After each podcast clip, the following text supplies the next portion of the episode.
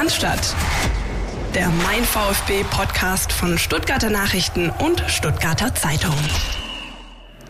Äh, wir sind sehr, sehr enttäuscht mit äh, das Ergebnis, weil ich eine Mannschaft gesehen habe, die über 90 Minuten ein, ein gutes Spiel gemacht hat, gefeitet ist, gefeitet hat und leider es nicht geschafft hat, äh, auf 2-0 zu erhöhen und durch ein unnötige Foul-Elfmeter das 1-1 kassiert.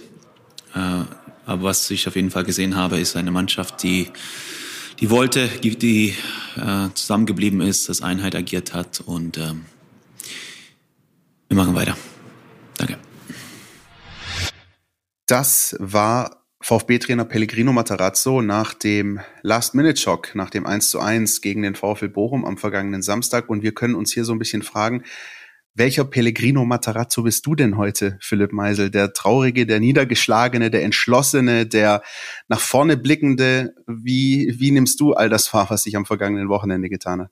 Also ich sage es dir ganz ehrlich, als ich dann im Samstagabend äh, nach der Arbeit in der Kneipe meines Vertrauens war, ähm, um dann so ein bisschen runterzukommen, ich war so vollgepumpt mit Adrenalin wie selten nach einem Arbeitstag das war eins dieser Spiele, das dich auch als Reporter einfach komplett mitnimmt. Also wer da irgendwie mit Eis in den Venen auf der Tribüne gesessen oder gestanden hat, der hat den Fußball nie geliebt, sage ich dir ganz ehrlich. Ja, und auch wenn das tragisch ausgeht für den VfB Stuttgart und das, glaube ich, der größtmögliche Nackenschlag ist, den du dir abholen kannst, mit dieser Bude in der 94. und der Verletzung von Katompa Mumpa, dann ähm, trotzdem, ähm, es ist einfach, das ist Fußball, das macht's aus. Es ist halt äh, unfassbar, also eine Schüssel voll Adrenalin war das, ja, und ich kann, muss es trotzdem geil finden, sage ich dir ganz ehrlich. Auch wenn ich ähm, natürlich es genauso wie viele da draußen, wie alle da draußen wahrscheinlich, die uns hören, mit dem VfB halten. Und der da als gefühlter Verlierer rausgegangen ist, war es trotzdem geil. Dennoch, und da kommen wir vielleicht, glaube ich, noch dazu, im, im Verlauf der Nacht und dem nächsten Morgen, je weiter ich von diesem Spiel weg war, je weiter ich mich davon entfernt habe, von diesen, also ich saß Kopfschild in der U-Bahn und denke mir einfach nur so, der hackt den einfach um, der hackt den einfach um, warum? Ja, also die Mavopano-Szene.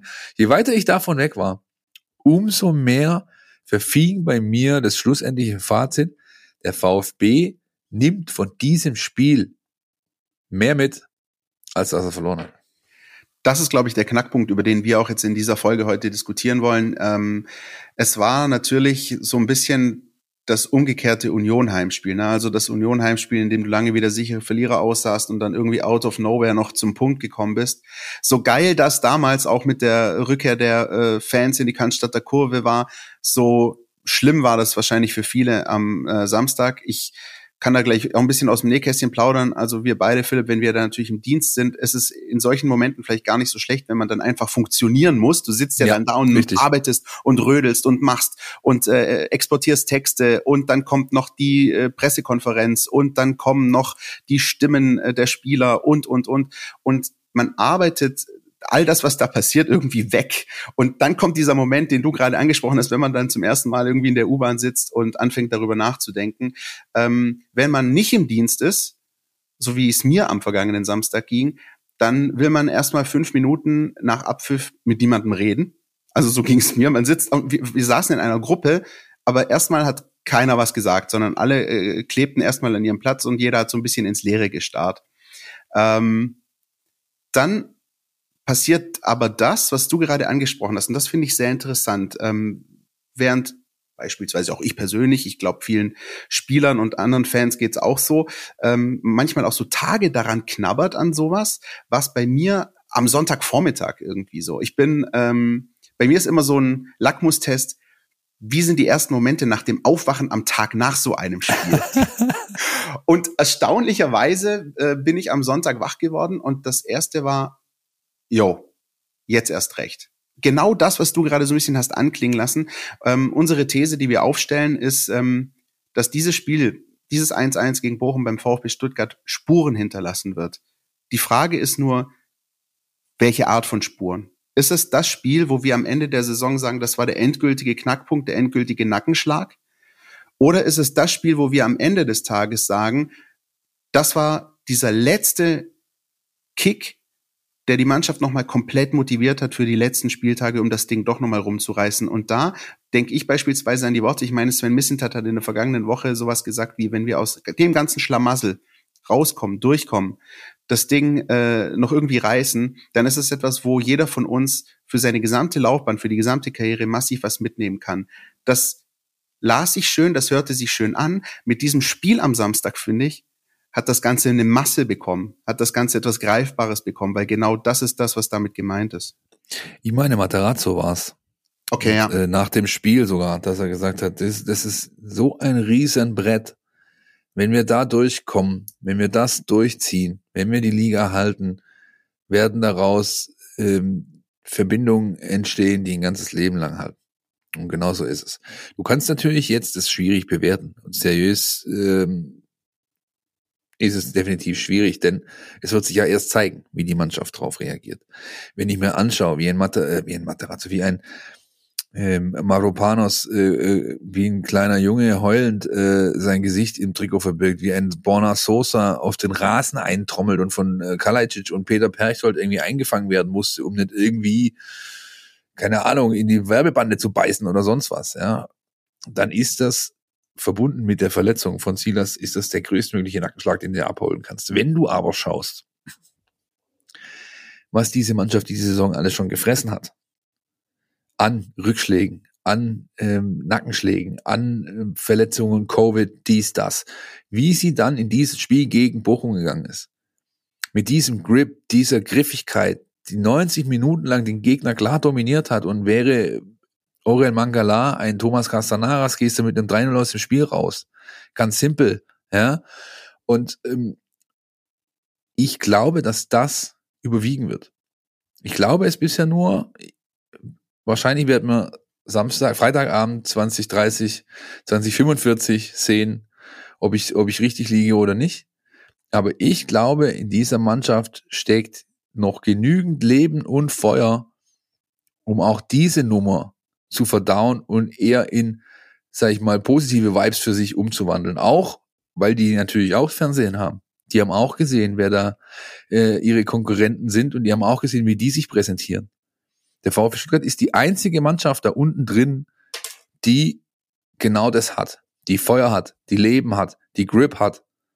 Und das die nächsten Spiele wieder auf den Platz bringst, so wie gegen Bochum, wirst du am Ende nicht absteigen. Punkt ein bisschen Wasser in den Wein gießen würde ich doch noch.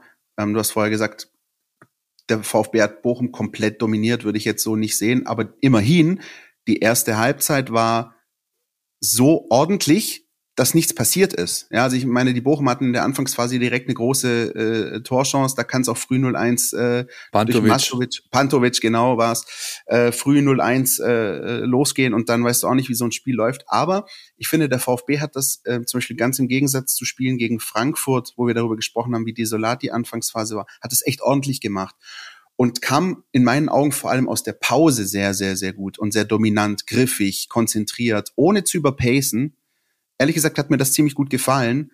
Ähm, belohnt sich dann nach der Großchance von Mamouche direkt mit der darauffolgenden Ecke und ähm, dann halt eben die zwei Knackpunktszenen. Das eine, das ist angesprochen, Orel Mangala. Ähm, die Szene tut mir am allermeisten weh, je öfter ich sie mir anschaue. Es, also donner das Ding doch einfach mit voller Wucht, ist egal. Und wenn du ihn zwei Meter drüber haust, aber bitte nicht so eine Rückgabe.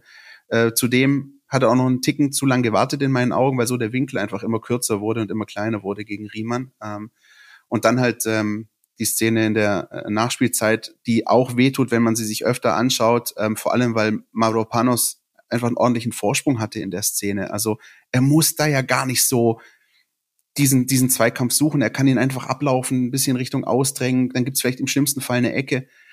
Oh, es ist, ähm, es war echt dramatisch, was sich auf dem Spielfeld äh, zugetragen hat. Das hast du gerade auch angesprochen, die Szenen, die hat jeder gesehen. Ähm, und dennoch bringt's nichts. Wir haben, versuchen einigermaßen das Ding, ähm, wie du gerade angesprochen hast, seriös auseinanderzufriemeln. Aber das ist eine Art von Spielen, die, ähm, wo es jetzt auch nicht bringt, groß auf Spieldaten zu schauen, auf Eckballstatistiken, auf das ist ein Spiel, das mental so viel mit dir macht, ähm, dass das äh, keiner dezidierten Datenanalyse bedarf. In, mein, in meinen Augen zumindest mit Blick auf die nächsten Spiele. Ähm, trotzdem können wir noch mal ganz kurz reinhören an der Stelle, was Pellegrino Matarazzo noch zu sagen hatte zu den Spielen. Das ist auch ganz interessant. Ja, ich, ich finde, dass das Gegentor zum Schluss passt ins Gesamtbild des, der Saison aktuell. Äh, dass wir viele Rückschläge erleben. Irgendwie ist das Momentum aktuell nicht auf unserer Seite und es liegt an uns, den, den Bock umzustoßen und auch den Saisonverlauf auf den Kopf zu stellen. Äh, es hat mit unserer ja, Invest, an unserer, das, was wir, das, was wir tun auf dem Platz, und äh, den Weg wird nicht viel anders sein als, als letzte Woche. Ich finde, dass wir heute ein gutes Spiel gemacht haben. Und ähm, das Ziel ist, nächste Woche gegen Hoffenheim drei Punkte zu holen, auswärts, auch wenn es eine gute Mannschaft ist. Und äh, bin mir auch sicher, wenn der erste Erfolgserlebnis da ist, dass wir ein Stück weit ins Rollen kommen werden, wie, äh, wie die Mannschaft es eigentlich kann. Also auch da hört man schon, ähm, auch wenn dieser Nadelstich echt wahnsinnig schmerzte am Samstag, da war auch schon genau dieser Spirit da, weitermachen. Es hilft ja alles nichts. Und wenn man äh, es ganz genau nimmt, Philipp, dann hat der VfB sogar minimalen Pünktchen auf den Relegationsplatz gut gemacht, weil der FC Augsburg gegen Freiburg verloren hat. Also man muss die Dinge nehmen, wie sie sind. Ja, und ich finde halt, du hörst aus dem, aus dem O-Ton vom Trainer gerade, das ist einfach Attitude. Ja, also wenn du das zeigen sie halt schon die ganze Saison über. Ja, also nicht immer konstant, aber es trifft für mich sowohl auf die Mannschaft zu, bis auf ein, zwei Spiele, aber vor allem halt auf die handelnden Personen. Abhaken, weitermachen, nach vorne, immer nach vorne. Das, damit kann ich sehr viel anfangen. Das mag ich persönlich sehr. Wohl wissen, dass dann nicht alles gut und rund läuft, klar nicht, ja, aber äh, das Commitment ist extrem hoch und ähm, irgendwann wird das belohnt werden. Ja, übrigens nochmal einen Schlenker hätte ich gerne noch gemacht, zurück zu den Zahlen. 72,6 ist mein Zahlenwert der Partie. Und äh, dabei handelt es sich worum, Philipp Meisel? Das weißt du doch bestimmt. Nicht? Nee, sag mal. Das ist der XG-Wert, also Expected Goals-Wert von der Szene von Milos Pantovic. Ja? Okay. Normalerweise, normalerweise sind XG-Werte, also Expected Goals, also das ist ja quasi der Wert, der entsteht dadurch, dass Algorithmen messen, äh, aus welcher Situation aufs Tor geschossen wird, in welchen Umständen und daraus einen Wert der sogenannten Torwahrscheinlichkeit errechnen. Normalerweise sind die Werte irgendwo zwischen 0,5 und 10. Ich glaube, ein Elfmeter ist 75 oder so. Milos Pantovic hatte eine 72,6. Er stand quasi auf der Torlinie, das Tor war leer, Müller lag schon da und er jagt das Ding oben in den Fangzaun. Ja? Und also das war so ein Gomez-Moment, damals EM, ihr erinnert euch alle. Ähm, Mangala übrigens hatte 52,4, glaube ich, bei seiner, bei seiner Szene. Also auch da ein klares Tor, das er machen muss. Er sagt es ja auch im, äh, im Nachgang dann, ähm, dass er das einfach, dieses Tor machen muss. Und ich glaube persönlich, er hatte zu viel Zeit in der ja, Situation. Glaube ich. Er hatte einfach zu viel Zeit. Der Heber von Fürich war es, glaube ich, ist, ist exzellent. Ja. Dadurch geht die Szene überhaupt für Mangala auf und dann hat er einfach einen Affen bekommen und gesagt, scheiße, ich so viel Zeit, was mache ich jetzt? Nehme ich die linke rechte, die Ecke rechte, nehme ich die Picke, nehme ich Vollspann, drücke ich einen Werfer bei, hilf mal. Und dadurch äh, ist dann plötzlich keine Zeit mehr, wenn du zu viel Zeit hast zum Überlegen. Nichtsdestotrotz, ich habe es ja gerade schon äh, angesprochen und du auch zu teilen. Konkurrenz, der Blick auf die Konkurrenz. Und das ist, glaube ich, das, was ein Stück weit auch wirklich belegen kann, warum der VfB so mit der Krise umgeht, wie er eben umgeht. Es gibt ja die Leute draußen, die argumentieren, oh ja, da muss mal was passieren, da muss mal einer auf den Tisch schauen, da muss mal dies, das, Ananas. Und dann guckst du dir halt an, wie ist die tabellarische Situation und was machen die anderen und wie vor allem treten die auf. Ja? Und dann habe ich eigentlich nur Bielefeld. Korrigiere mich gerne, aber habe ich eigentlich nur Bielefeld als ähm, äh, Gegner, als direkten Gegner, die was anbieten, sag ich mal, wo ich, wo ich spüre, die sind halt nicht leblos und tot. Ich habe vor allem den ersten FC Union Berlin und damals schöne Grüße an unseren Sportsfreund Steffen Görsdorf, was die nämlich in den vergangenen Wochen an drei Punkte für die Konkurrenz liefern machen, ist nicht mehr feierlich. Union hat verloren in Augsburg, 2-0 vor ein paar Wochen und eben jetzt in Bielefeld, du hast es angesprochen, die ähm, da auch sehr, sehr geschlossen aufgetreten sind. In ein paar Wochen findet das Spiel an der alten Försterei statt. Ich sag's dir, Steffen, ne? Obacht. Äh, ja. Nein, also wirklich, Union Berlin ist da, äh, fällt da momentan ab und ist offenbar momentan ein dankbarer Gegner. Ähm, wer mir momentan am allerwenigsten gefällt, nicht nur weil sie richtig auf die Mütze bekommen haben, ist die Hertha, die ähm, da komplett auseinandergefallen ist äh, gegen Leipzig, wo ähm, ja ich tatsächlich sogar mit äh, Max Kruse ein Stück weit mitgehen würde, der irgendwie die Woche gemeint hat, aus seiner Sicht steigen Fürth und die Hertha ab und äh, der VfB schafft sie in die Relegation. Ich glaube, das würden momentan viele VfB-Fans sogar nehmen. Also die Hertha ähm, ist momentan wahnsinnig angenockt. Noch da vielleicht noch mal ganz kurz der Flashback Hinrunde. Frühe 2-0 Führung. Mann, da hast du auch zwei Punkte liegen lassen gegen die Hertha in dem Heimspiel. Also die fehlen auch wahnsinnig. Ähm, ja, ich, ich bin genauso äh, eingestellt wie du. Bielefeld gefällt mir sehr gut. Ähm, die Hertha gefällt mir gar nicht. Und der FC Augsburg ist so FC Augsburg halt. Die ähm, machen fünf schlechte Spiele und dann ein gutes und das reicht aber momentan irgendwie. Ähm, es wird wahnsinnig auf diese direkten Duelle ankommen. Ja, aber die stehen ja zum Glück noch aus, zumindest viele. Ja. ja. Und ähm, auch Union ist würde ich da fast schon mit reinnehmen, ja, weil es ist eine Mannschaft, mit der du dich auf Augenhöhe bewegst, qualitativ, ja. Und äh, ich komme rum, Steffen, ja, also stell dich entweder an der Bar nach dem Spiel oder versteck dich am besten das ganze Wochenende. Ich äh, fahre an die alte Försterei. Ich werde mir das reintun, ja, auch wenn mein letzter Auftritt dort äh, nicht unbedingt von Erfolg geprägt war. Es war ein schlimmes Wochenende. Das ist wohl wahr. Und ja. äh, dann auch noch im Blick, das wäre dann auch übrigens das übernächste Spiel für den VfB Stuttgart. Borussia Mönchengladbach auch noch so ein bisschen völlig strange unterwegs, die ganze Saison schon. Ähm, ich meine, dass jetzt am Wochenende Gladbach gegen Wolfsburg spielt. Äh, und das wäre dann quasi auch ein sehr interessantes Duell aus VfB-Sicht, so wenn man sich ein bisschen die Konkurrenz anschaut. Da kann man vielleicht schon einen kleinen Blick nach vorne werfen in die nächste Woche, wenn wir auf das Spiel gegen Gladbach blicken. Ich kann euch schon mal, glaube ich, äh, so, ich kann schon so weit gehen, euch einen kleinen äh, Hinweis zu geben, dahingehend, dass wir einen Gast haben werden. Yannick Sorgatz ähm, vom Fohlen-Echo sozusagen, der podcastet rund um Mönchengladbach und äh, arbeitet dort für die RP Online, hat also auch den Laden da ganz gut im Blick und fährt auch Achterbahn seit Saisonbeginn. Ja, mal schauen, wie lange noch. Ja, trotzdem. Äh, was? Ich glaube, das war übrigens einer der schönsten Ein- und Ausatmer in 193 Folgen Podcast statt, Philipp. Das sagt so viel über ja, diese du, Situation aus. Ich kann halt wirklich auch nicht mehr verne verneinen und verne ja, negieren einfach, dass mich das ganze, die ganze Nummer hier mitnimmt. Ja, und immer mittwochs, wenn wir aufnehmen, dann so einem Fall wie jetzt, dann hatte ich, habe ich mein Journalistenwochenende hinter mich gebracht, nämlich Montag, Dienstag frei, nachdem ich das Wochenende durchgearbeitet habe.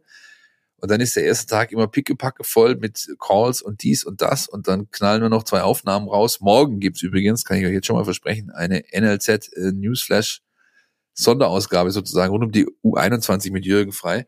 Und da ist man halt manchmal ein wenig ja müde, Christian, ja, muss man halt mal durchatmen. Ähm, ich finde auch, diese Aufnahmen gehören einfach schon ein Stück weit zum Verarbeitungsprozess für uns dazu. Ja, ja. Ähm, wie verarbeitet denn aus deiner Sicht äh, Sven Mislintat die ganze Geschichte, die momentan seit Wochen abgeht? Äh, auch da ist ja gerade eine sehr interessante Gemengelage aus natürlich Aussagen, die vom VfB kommen, unmittelbar nach dem Spiel, am Tag nach dem Spiel und dann auch Aussagen von äh, 33 ehemaligen, die äh, momentan äh, ihren Ketchup-Senf Mayo dazu geben, was denn gerade beim VfB gut oder weniger gut läuft. Wie nimmst du das alles wahr momentan?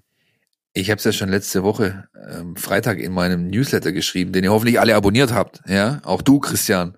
Ähm, ich habe ihn dreimal abonniert. Ja, der dann immer zum VfB kommt, wo wir auch noch so ein bisschen auf die Lage blicken und habe da schon gesagt, es ist immer wieder überraschend und interessant zu beobachten, wer alles aus dem Loch gekrochen kommt, wenn es beim VfB läuft. Meistens ähm, die zwei großen E, nämlich ehemalige und in Anführungszeichen Experten, Anführungszeichen Ende, die selbst schon länger nicht mehr in der Branche allzu positiv aufgefallen sind, die sind das dann. Ja, am besten noch mit VfB-Bezug. Markus Babbel hatte letzte Woche keine Zeit, aber ein paar andere hatten offensichtlich und, haben den Hörer abgenommen. Ja, ja, deswegen möchte ich hinten anfangen. Also ich, ich sehe da halt schon ein gewisses Maß an in Stellung bringen. Ja, ähm, und zwar nicht unbedingt dann zukünftig als externe Experten. Aber wenn ich sehe, äh, wenn da Held und Fee große Reden schwingen und wenn ich sehe, dass Werle kommt und wenn ich weiß, welche Connection die haben, dann gehört nicht viel dazu, um eins zu eins zusammenzuzählen und sagen, ja, vielleicht gibt's halt doch nochmal einen Sportvorstand. Wenn es nicht klappt, dann sollte mit dem Klassenerhalt. Und der heißt dann halt vielleicht nicht mehr Missentat, sondern Fee. Ja? Zum Beispiel. Das ist mal so ein Gedankenspiel, das ich habe. Was ich davon halte, habe ich, glaube ich, klar zu Ausdruck gebracht. Ich finde das unangebracht. Ich verstehe den, sag ich mal, redaktionellen Reflex zu sagen, wir brauchen jetzt irgendwelche Stimmen von irgendwelchen Althauern sozusagen, ja, die halt schon mal beim VfB waren im Idealfall und was dazu sagen können, ja. Ähm, was das für einen Mehrwert hat für den Leser, Hörer, Nutzer, lasse ich einfach mal dahingestellt. Ähm, in, diesem speziellen Falle glaube ich da halt schon das ein oder andere Strick- und Denkmuster erkennen zu können, erkennen zu können, dass ein bisschen Einblick, Ausblick in die Zukunft beim VfB gibt und das ist dann eher wolkig, würde ich mal sagen.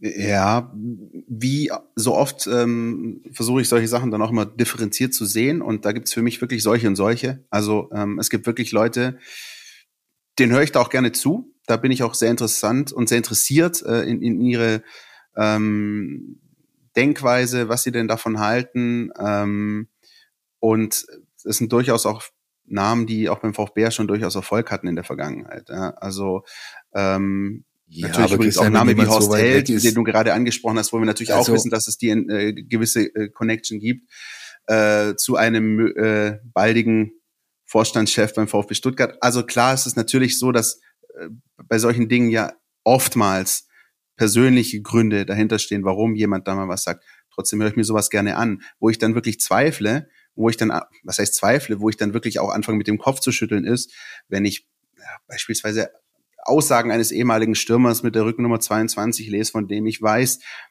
dass er diese Aussagen äh, in diesem Wortlaut so schwerlich hätte treffen können. Also wo, wo ich mich dann auch wirklich frage, hm, wirklich? Really? Are you serious?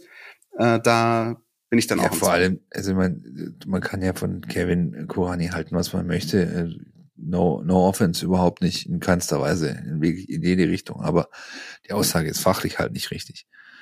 Er trifft die Aussage, dem VfB fehlt eine Achse. Und ich meine, nur ein Blinder kann die Achse, die auf dem Platz ist, übersehen. Sie funktioniert zwar nicht in dieser Weise, wie sie funktionieren, funktionieren könnte. Sie hat nicht immer diesen tragenden Charakter, aber dass eine Achse auf dem Spielfeld steht im Idealfall, das ist ja wohl für jeden ersichtlich. Ja. Ähm, ja, lass was dabei. Ich will mich gar nicht so sehr damit auffallen, sondern lieber nochmal zurückkommen zu Mislintat. Ja, gerne.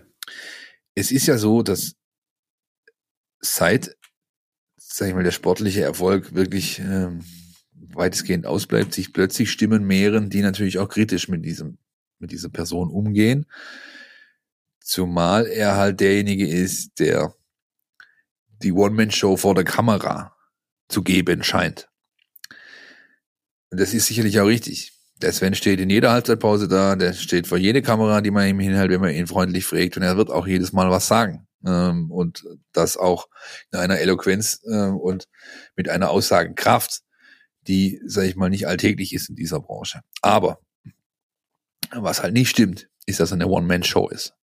Sondern er ist einfach nur der Kopf eines Teams, ja, das dann halt äh, arbeitet. Das besteht aus Rütt, das besteht aus Krücken, das besteht aus dem Trainer, das besteht aus Hitzelsberger, der komplette Stuff rund um die Mannschaft. Und dann nehme ich sogar so Leute rein wie Moischi und Gordana und so weiter, die die Klamotten machen, ja, oder die, die Physios, all die werden quasi vertreten von, von ihm.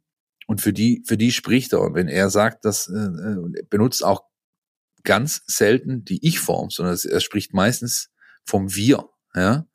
Und ich finde, daraus kann man schon viel ablesen. Ähm, widerlegt quasi automatisch dieses Argument der One-Man-Show, dass nicht alles, was er anfasst, zu Gold geworden ist, dass nicht alles äh, da unten stimmt, ist doch vollkommen offensichtlich. Dass auch er beispielsweise Transfers getätigt hat, äh, die nicht funktioniert haben, ist auch klar. Wir haben ja alles schon, allein ich mit dem Run vor zwei Wochen äh, quasi abgeräumt. Das ist halt nun mal die Situation, in der man steckt. Und es ist mit Sicherheit in Facetten, in Details zu kritisieren, wie da unten der eine oder andere agiert, auch so ein bisschen hat. Aber grundsätzlich würde ich dieses Argument, der ist ja die One-Man-Show und macht da unten alles einfach so nicht stehen lassen wollen. Wie siehst du's? Ähm, Erstmal mache ich es mir ganz leicht und sag äh, hinten kackt die Ente, was natürlich so viel sagt wie ähm, natürlich wird am Ende des Tages, wenn dann irgendwann ein Ergebnis steht, äh, auch klar sein, ob das denn alles so gut und immer der richtige Weg gewesen ist. Im Kern ähm, finde ich das gut und wichtig, dass ähm, wirklich jemand da ist und das Gesicht all dessen ist. Ähm, ich finde das, ich finde das wichtig.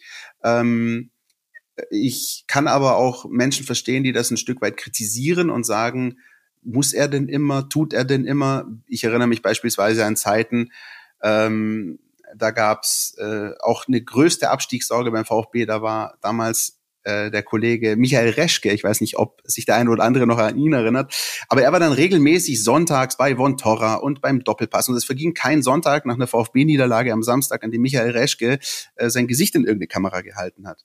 Und ähm, nun ist es aber so, dass wenn man sich halt in sportlichen Krisenzeiten befindet, das öfter tun muss, man öfter gefragt ist. Also vom Sportdirektor des VfB Stuttgart will halt kein Bontorra und kein Doppelpass was hören, wenn du Zehnter bist, aber wenn du Siebzehnter bist schon. Insoweit ist es den Mechanismen dieses Geschäfts geschuldet. Vollkommen richtig, ja. Ja, ich finde, er macht es auch in äh, ganz großen Teilen sehr souverän und äh, glaubwürdig. Ähm, ob und inwieweit natürlich wirklich jeder einzelne dieser Teile, die du auch gerade angesprochen hast, aus dem Verein sich wirklich von ihm so vertreten fühlen und vertreten fühlen wollen, ist wieder eine andere Geschichte, wissen wir nicht komplett. Ich weiß nur zum Beispiel auch, dass es mir in meinem Job manchmal auch so geht, dass ich denke, irgendjemand spricht da äh, mehr oder minder in meinem Namen. Eigentlich finde ich das gar nicht so geil.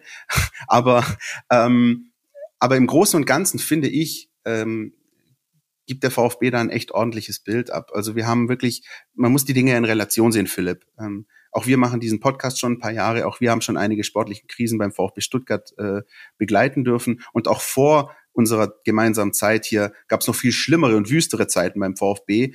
Ähm, und wenn mir mal einer gesagt hätte, dass der VfB wirklich ähm, sich in so einer sportlichen Talfahrt befindet, aber noch so ein verhältnismäßig echt positives Bild in der Öffentlichkeit gibt, dann hätte ich das erstmal genommen. Ähm, man, ich sag jetzt mal einfach, ähm, um auch mit einem Zitat zu schließen, ich glaube, Bruno Labbadia war es, wir dürfen noch nicht vergessen, wo wir herkommen. Und insoweit, äh, naja, ist es, wie es ist. Am Ende des Tages bleibe ich dabei, ähm, wird das Ergebnis ähm, die endgültige Bewertung bestimmen. Es war eines seiner zwei großen VfB-Zitate. Das andere war, wir Trainer sind keine Mülleimer.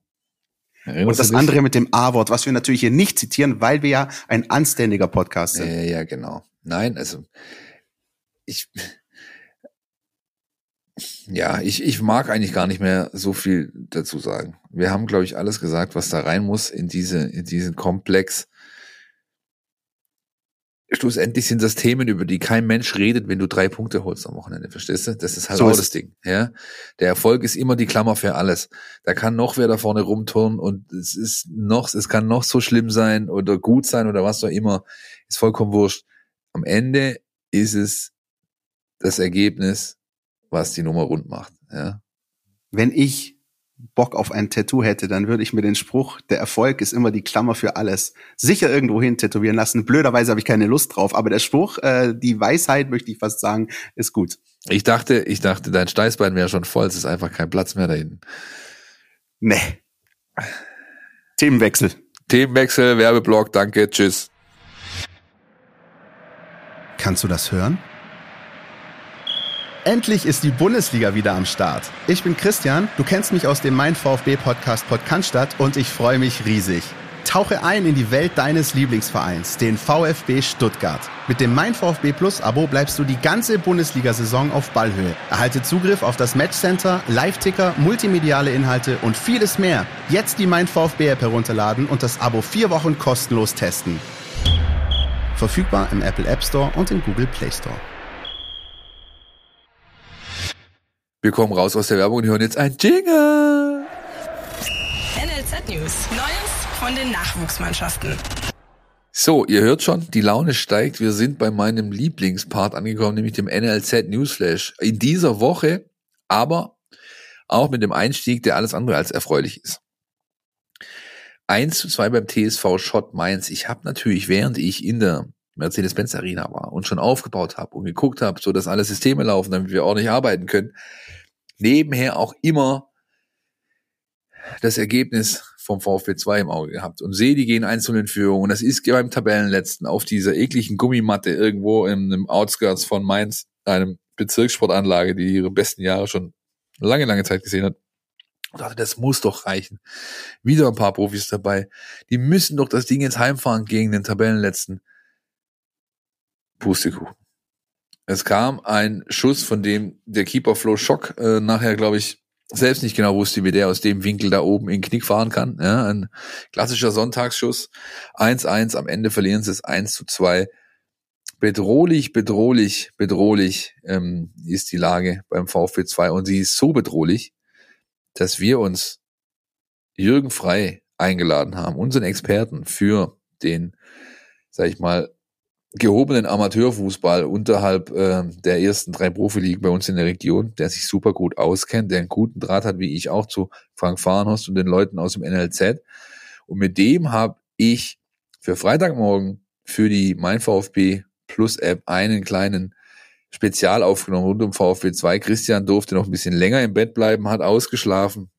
Alles, was ihr also wissen müsst zur Lage bei der U21, hört ihr am Freitagmorgen in der App also, falls ihr noch nicht habt, holt euch das Abo da, 1,99 im Monat und dann kriegt ihr jeden Freitagmorgen eine Sonderpodcast-Folge von uns auf die Ohren.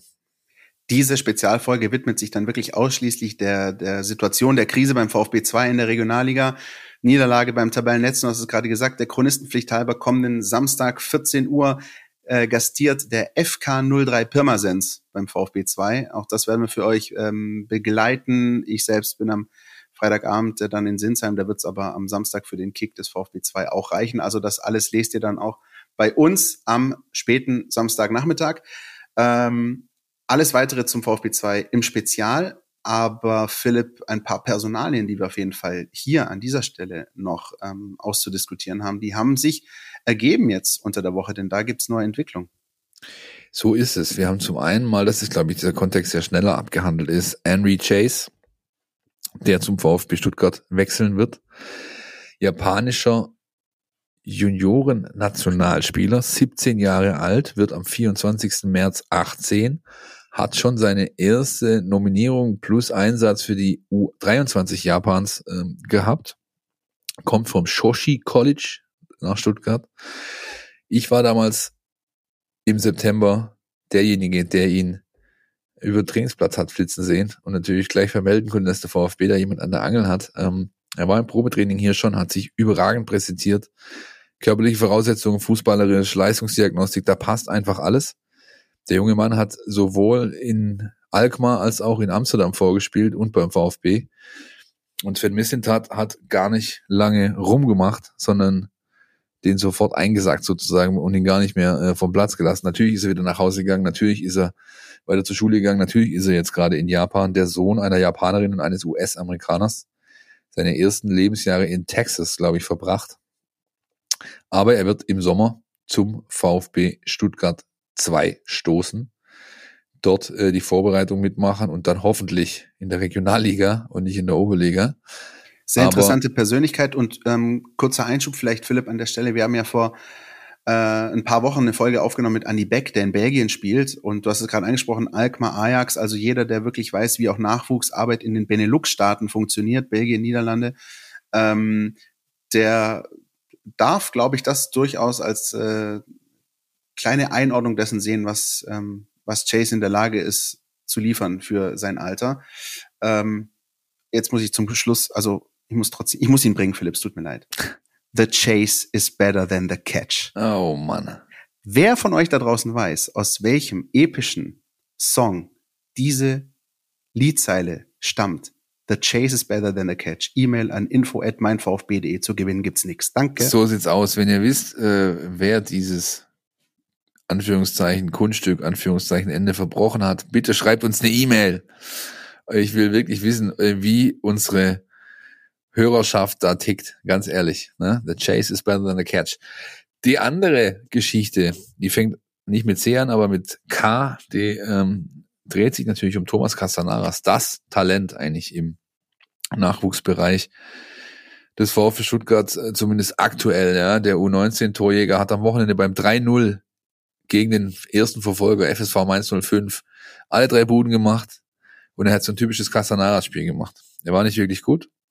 Er war nicht wirklich derjenige, der die Mannschaft getragen hat im Sinne von Anführer mäßig. Er hat auch vielleicht nicht alles so umgesetzt, wie der Trainer es von ihm haben wollte. Am Ende hat er halt drei, drei Dinger gemacht. Ja? Und so läuft halt gerade so ungefähr Wahnsinn, jede Casanaras-Woche. Ja? Wenn es läuft, dann läuft's. Und äh, auch da könnt ihr euch übrigens noch bei uns in der App die Tore reinziehen.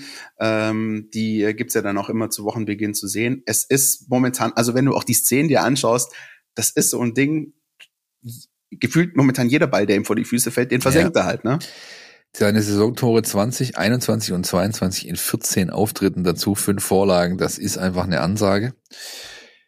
Und wir haben ja schon immer wieder mal die letzten Wochen drüber gesprochen. Ich hab, manchmal habe ich mich so ein bisschen im ich mal, ungenauen Bereich versucht zu halten, wie es da jetzt gerade aussieht mit ihm und dem VfB und der Verlängerung. Sein Vertrag läuft der 30.06.22 offiziell aus. Mittlerweile können wir ein bisschen mehr verraten. Also klar war, die haben seit Monaten gesprochen. Ja, mittlerweile sind äh, die Geschichten ausverhandelt. Ja, also zwischen seiner Beraterseite, ihm und dem Club ist eigentlich alles geklärt. Er hat einen unterschriftsreifen Profivertrag für drei Jahre auf dem Tisch liegen. Bis 2025 muss also nur noch unterstreichen, äh, unterschreiben. Ähm, so ist richtig. Und äh, unterstreichen will er. Aber, und äh, das ist vielleicht auch so eine bisschen Situation, die nochmal einen Bogen spannt zu U21. Diese Saison mit der U19. Ja, er will Meister werden, er will den Pokalsieg, er will möglichst die Titel holen mit dem Team und hat deswegen intern gesagt, jo, hm, ich möchte nicht unbedingt allzu oft zu 21, wenn es sich irgendwie vermeiden ließe. Ja, das ist nicht jedem, äh, hat nicht jedem gefallen da unten, aber so ist es halt nun mal. Ja, der Junge ist ehrgeizig und er will einfach diese Saison mit seinen Kumpels sozusagen, auch mit denen er teilweise schon seit Jahren in einem Altersklasse unterwegs ist, bestmöglich abschließen, was ihn ja schlussendlich dann auch wieder ehrt. Also ist schwierige Gemengelage, äh, alles unübersichtlich. Fakt ist, Vertrag liegt auf dem Tisch. Fakt ist, Thomas ist VfBler durch und durch. Ja, der dieser Spruch mit von wegen in Bettdecke geschlafen stimmt halt bei ihm einfach. Ja, und ich gehe schwer davon aus, dass er diesen Vertrag unterschreiben wird. Ja, und wir in ein zwei Wochen diese Nachricht bei uns in der App haben. Thomas Castanaras unterzeichnet Profivertrag. Mehr gibt's dazu gerade nicht zu sagen, außer vielleicht kommt am Freitagabend auf ein Einser Flutlicht, Derby, KSC zu Gast. Das geilste Spiel dieses Wochenendes, sage ich euch jetzt schon, noch geiler als das, was zweieinhalb Stunden später im Kraichgaustadt steigen, äh, steigen wird. Kommt dahin, noch gibt es Karten, VfB Ticketing, VfB Online Shop, Fünfer, 2G plus, 18 Uhr, Rambazamba, das wird voll, kann ich euch jetzt schon sagen, aber es lohnt sich, weil diesen Jungs zuzuschauen, die eine von zwei Mannschaften sind im Leistungsbereich des VfB Stuttgart gerade, die richtig Bock haben, die völlig befreit ausspielen, die gar keinen Druck haben und richtig gut sind. Das ist nun mal die U19 von Nico Willig. Und so ein Highlightspiel unter Flutlicht gegen den Lieblingsgegner aus dem Badischen, das gibt's auch nicht allzu oft. Und ähm, Spielende dürfte auch noch locker sich ausgehen, dass man dann hinterher noch ein warmes Plätzchen findet, wo man sich dann das Bundesligaspiel um 20.30 Uhr anschauen kann. Ähm, ich glaube, das ist echt auch von der Terminierung her ja, eine schöne Sache. Ähm, da kann man äh, wunderbar das Wochenende einläuten. Also why not?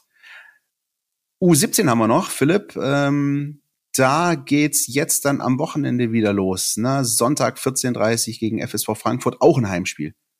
Sollte nichts mehr dazwischen kommen. Ja. Richtig, denn am vergangenen Letzte Wochenende Woche- ist ja was dazwischen gekommen. Das genau, haben wir schon wir ein hatten es ja schon in der. Podcast-Folge. Wir hatten es in der Podcast-Folge schon angesprochen.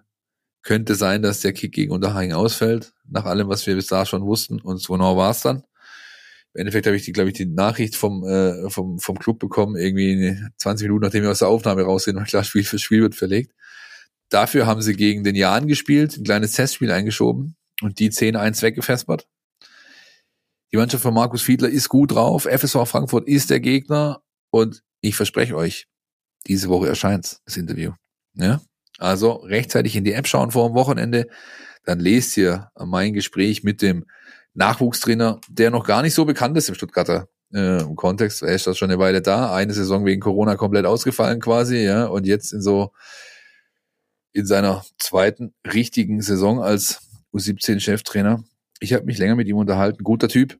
Und was er sagt zum Spiel, zur Ausgangslage. Sieben Spiele sind noch offen für die Mannschaft, dann geht's gegebenenfalls in die Meisterschaftsplayoffs.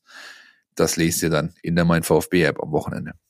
Also Sonntag Heimspiel U17, Samstag Heimspiel U21, Freitag Heimspiel U19 und Freitag Auswärtsspiel Profis im wunderschönen Kraichgau.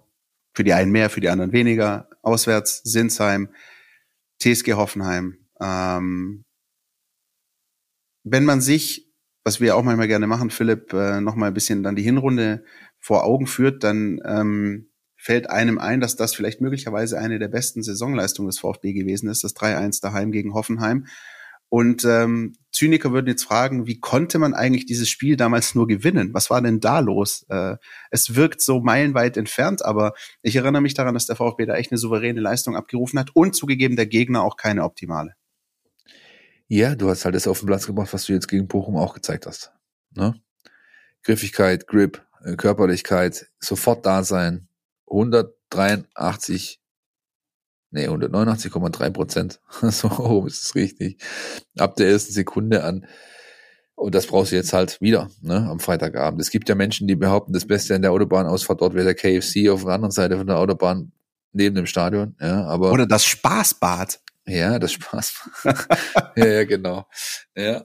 Nein, aber, aber, also, da braucht man nicht drum rumreden. Es, es ist jetzt nicht nur, das ist in jedem dieser elf Spiele noch gefordert. Du musst jetzt wirklich von der ersten Sekunde an das auf den Platz bringen, so was du imstande bist. Und dass sie das können, das zeigen sie ja regelmäßig. Du brauchst es jetzt halt konstant. Diese Zeit oder diese Gelegenheiten, sich auch mal ein Päuschen zu nehmen, einen Ausrutscher leisten zu können, dieses halt komplett durch. Das heißt, du musst jetzt wirklich durchziehen bis zum Saisonende und das ist dieses Riesenbrett, von dem Matarazzo gesprochen hat. Ja? Hoffenheim wiederum, finde ich, bietet dir als VfB Stuttgart dieselben Möglichkeiten, Anknüpfungspunkte, die es dir schon im Hinspiel geboten hat. Ja, ähm, guter Ansatzpunkt. Ähm, ich habe die Zahlen natürlich auch ausgekramt und ähm, ich gucke mir da immer gerne den sogenannten Matarazzo VfB an. Also was hat der VfB unter Pellegrino Matarazzo gegen diesen oder jenen Verein geleistet? Negativbeispiel immer Arminia Bielefeld irgendwie. Da funktioniert es nie so richtig, ähm, sieglos ähm, und äh, irgendwie liegt Arminia Bielefeld dem Matarazzo VfB nicht. Aber die TSG Hoffenheim scheint dem Matarazzo VfB zu liegen. Da gab es jetzt nämlich ähm, seit dem Wiederaufstieg drei Partien.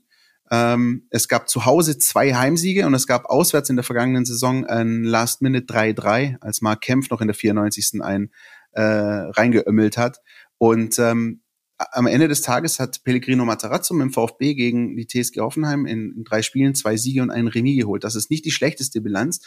Und ähm, ich habe den Eindruck, dass das durchaus taktische Gesichtspunkte betrifft und ob dieser subjektive Eindruck von mir sich auch objektiv verifizieren lässt, das weiß unser Jonas Bischofberger. Die Mein VfB Taktiktafel. Hier geht's ins Detail. Die TSG Hoffenheim spielt ziemlich genau so wie der VfB Stuttgart in der letzten Saison. Das kann man mal so grob festhalten. Ähm, in der Defensive sind sie eher zurückhaltend unterwegs. Ähm, sie sind also nicht so intensiv und stürzen sich in jeden Zweikampf wie jetzt zuletzt Frankfurt, wie Leverkusen, wie Bochum. Ähm, die lassen einen tendenziell auch ein bisschen spielen. Hoffenheim verteidigt aber trotzdem gut organisiert, sehr flexibel, auch sehr kompakt. Und dafür nutzen sie eben die gleiche Struktur wie der VfB in der vergangenen Saison ähm, wo dann zum Beispiel der rechte Flügelverteidiger, in dem Fall Bebu, äh, ein bisschen weniger nach hinten arbeitet als der linke. Und das ist gleichzeitig auch so eine kleine Schwachstelle, wo der VfB versuchen könnte, mit langen Bällen eben hinter Bebu durchzubrechen. Andererseits gab es diese langen Bälle, langen Bälle über Außen in die Tiefe beim VfB Stuttgart jetzt so häufig, dass man auch davon ausgehen muss, dass Hoffenheim sich darauf einstellen würde. Das ist also auch ein bisschen eine Frage des Metagames, ob man diesen Spielzug jetzt ähm, zum Matchplan macht oder eben nicht. Jedenfalls ist Hoffenheim eine Mannschaft, die auch gerne selber Ballbesitz hat. Ähm, der Ball läuft da wirklich gut durch die eigenen Reihen, auch weil Hoffenheim mit Florian Grillitsch einen herausragenden Strategen im Spielaufbau hat, der einfach extrem weit vorausdenken kann, der den Ball weitsichtig in genau die richtigen Räume verteilt und der auch immer wieder Druck von seinen Mitspielern nimmt mit seiner Pressing-Resistenz. Der ist also wirklich kaum in Bedrängnis zu bringen und man darf auch nicht zu viel versuchen zu spekulieren, wenn man ihn anläuft, weil Grillitsch dich sonst einfach stehen lässt mit einer Drehung. Ansonsten gilt es gegen Hoffenheim vor allem den Raum hinter der Abwehr gut zu verteidigen, weil die Offensive wirklich sehr viel Tiefgang mitbringt. Und auch die Strafraumbesetzung ist hervorragend bei Hoffenheim. Da muss die VfB-Abwehr eng zusammenbleiben und da müssen auch von der sechs Spieler wie Ende und Karasor mithelfen, um die Flanken zu verteidigen. Unterm Strich spricht vielleicht auf den ersten Blick nicht so viel für den VfB Stuttgart, weil man eben praktisch gegen eine bessere Version von sich selbst spielt. Andererseits findet der Trainer vielleicht genau wegen dieser sehr vertrauten Spielweise und Struktur die richtige Gegenstrategie für dieses Spiel. Besten Dank an Jonas Bischofberger, at VfB Taktisch und ähm, wie immer mit dem dezidierten Blick auf den VfB-Gegner. Ähm, Philipp, was machen wir denn da am Freitag? Wie sollte der VfB diese Begegnung angehen? Mit ähm, Vollpower oder mit dieser auch durchaus besonnenen Nüchternheit, wie es gegen Bochum jetzt der Fall war, als man es noch nicht zu schnell hat angehen lassen zu Beginn? Der Mix macht's, meiner Ansicht nach. Also, ich glaube, es wäre der größte Fehler, jetzt komplett overhyped aus der Kabine zu kommen und meinen, wir, wir, wir machen jetzt hier mal die Stampede, die Büffelherde und, und, und, und, und ja, trampelt die einfach nieder. Das glaube ich bei der fußballerischen Qualität, die ähm, Hoffenheim hat, auch im Umschaltspiel, wäre das ein großer Fehler. Ja. Was du definitiv brauchst, ist aber das, was damit reinspielt, nämlich diese, dieses, dieses, äh, die Trainer sagen gern online sein. Ja, von der ersten Sekunde an, hellwach, keine Fehler, gute Abstände, gutes Verschieben, aber halt auch diese kleinen alte Schule-Dinger, ja, diese Kreisliga-Tricks. Hier mal einen Ellbogen stehen lassen, da mal einen kleinen Rempler, hier mal ein Eisbein, hier mal ein Sprüchle, ja. Das muss sofort einfach da sein, ja, damit du dich dann auch als Mannschaft kommst du ja dann, das hast du gegen Bochum auch gesehen. Je mehr es lief, der Einzelne drin war, umso mehr lief der andere für ihn mit. Je besser ein Spieler verteidigt hat, umso mehr haben es die anderen gefeiert. Ich kann mich an eine Szene erinnern, da klatscht Pascal Stenzel mit Atakarason einfach nur ab wegen einer Grätsche. Geil, Junge, weiter. Und das ist genau das, wo du reinkommen musst. Ja? Oder Thiago Tomas, der einmal den Ball verloren hat und ihn sich dann direkt wiedergeholt hat, ein paar ja, Sekunden später. Den, den weiß ich nicht genau, wer es war, aber der hat wahrscheinlich den, den, den, den Knall äh, gar nicht erst gehört, so schnell wie der angeflogen kam. Ja? Der, hat, der hat erst gemerkt, dass hier gerade ihn einer wegrasiert hat, als es schon viel zu spät war. Ja? Und das sind halt die Dinger, die dann zu einem äh, Ganzen wachsen, was wiederum eine Aussagekraft für den Gegner hat. Oh, schau dir mal die an. Die kacken sich nicht in die Hose. Die haben hier aber, äh, die bringen hier auf den Platz, was sein muss. Die sind eine Einheit, ja. Oh, das könnte uns für uns gefährlich werden. Das Fußball wird in solchen Phasen, wie es der VfB jetzt ist, und wir reden immer noch von einem ganzen Saisondrittel, das noch zu spielen ist, auch wenn du da hinten drin stehst. Aber da wird, wird ganz, ganz, ganz viel im Kopf entschieden. Und damit solche Entscheidungen in Köpfen fallen können, sind genau solche Mittel einfach wichtig und richtig. Und die darfst du auch anwenden. Das gibt das Spiel her. Das ist ja, das ist ja regelkonform. Solange jetzt einen jetzt hier anspuckst und in die Eier zwickst, dann ist es ja, das ist ja alles. Und mein, eigentlich kannst du das sogar auch machen, wenn der Trainer nicht, äh, der Schiri ist nicht sieht dabei. Aber also ja, sorry, entschuldige, ich, ich, ich glaube, du weißt, was ich sagen möchte. Ja? Ich, ich, weiß, was du sagen möchtest und vor allem, ich glaube, das hatten wir sogar vor ein paar Wochen, ähm, als ich mal bemängelt hatte, dass der VfB äh, irgendwie null gelbe Karten auch hatte. Und auch da, genau, das ist ja das. Wir möchten das ja nicht verstanden fühlen als ein Aufruf zum Unfairsein, nein, sondern gar als nicht, ein Aufruf nein. zum ekelhaft sein. Und, genau, ähm, ekelhaft und nicklig. Das genau. Und, und zumal die TSG Hoffenheim genau so eine Mannschaft ist, die sich von sowas dann durchaus aus der Bahn werfen lässt. Das ist eine Mannschaft, wenn sie sich wohlfühlt, ähm, die sehen, gegen Bayern München sehen sie immer sehr, sehr gut aus. Warum? Weil die Bayern sowas äh, sehr selten nötig haben und Dinge versuchen nur spielerisch zu lösen. Wenn dann aber mal so ein Arminia Bielefeld kommt oder mal so ein bisschen ein ekelhafterer Gegner, ähm, dann haben die irgendwann keinen Spaß mehr. Das siehst du auch beispielsweise an so einem André Kramaric. Das ist ein, ein wunderbarer Stürmer. Wir haben schon viel über ihn gesprochen. Aber wenn der äh, in einer Partie das Gefühl bekommt, ähm, dass es keinen Spaß macht, dann hat er irgendwann keinen Bock mehr. Und dann, äh, dann gehen auch irgendwann die großen Chancen weg oder sie werden gar nicht erst das Spiel. Und ähm, das ist so ein bisschen mein Eindruck, den ich von dieser Mannschaft habe, die wirklich spielerisch sehr, sehr viel drauf hat, die imstande ist, jeden zu schlagen, aber wirklich auch, klingt jetzt plakativ, aber wirklich auch gegen jeden verlieren kann. Und ähm, der VfB hat in meinen Augen die Mittel und die Waffen und die Möglichkeiten, ähm, diesen Hoffenheimern die Lust am Fußball zu nehmen. Und wenn er das irgendwann geschafft hat und das Spiel in der 50., 60., 70. Minute ist und das Ding äh, ergebnistechnisch soweit ausgeglichen ist, dass der VfB nicht 2-3-0 hinten liegt, dann sehe ich die Chancen minütlich wachsen beim VfB.